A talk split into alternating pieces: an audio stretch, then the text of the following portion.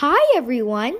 My name is Robert, and today we will be reading another story by Elizabeth Verdick, illustrated by Marieka Heinlen, called Words Are Not for Hurting.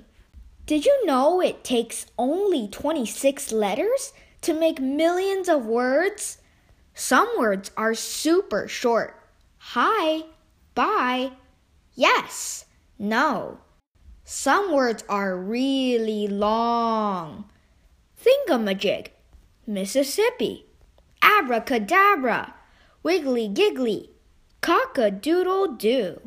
Words help you say lots of important things like I love you. Thank you for helping me.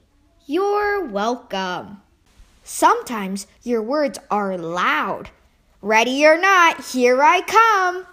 And sometimes your words are soft. Shh. Sometimes your words are funny. Knock, knock.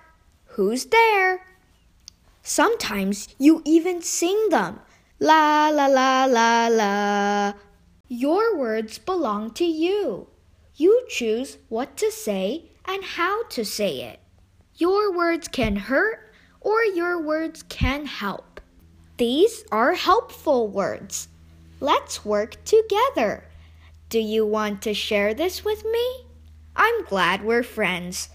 We can take turns. These are hurtful words. You can't play with us. Your clothes are ugly. You're stupid. Get out of here. Words are not for hurting. When you hear hurtful words, how do you feel? Maybe sad, mad, scared, mixed up, left out, or lots of other feelings too. When you say hurtful words, how do you feel? Maybe you feel sorry and wish you hadn't said them. There's something you can do. You can take them back, like this. I shouldn't have said those things. I didn't mean it. Here are two other words you can say. I'm sorry.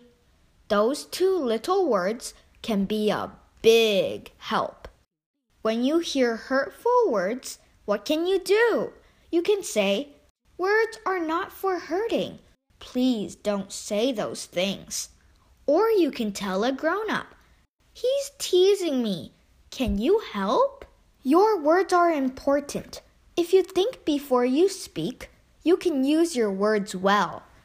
It takes only 26 letters to make millions of words. So, you've got lots of words to choose from. You can tell this to yourself and others. Words are not for hurting.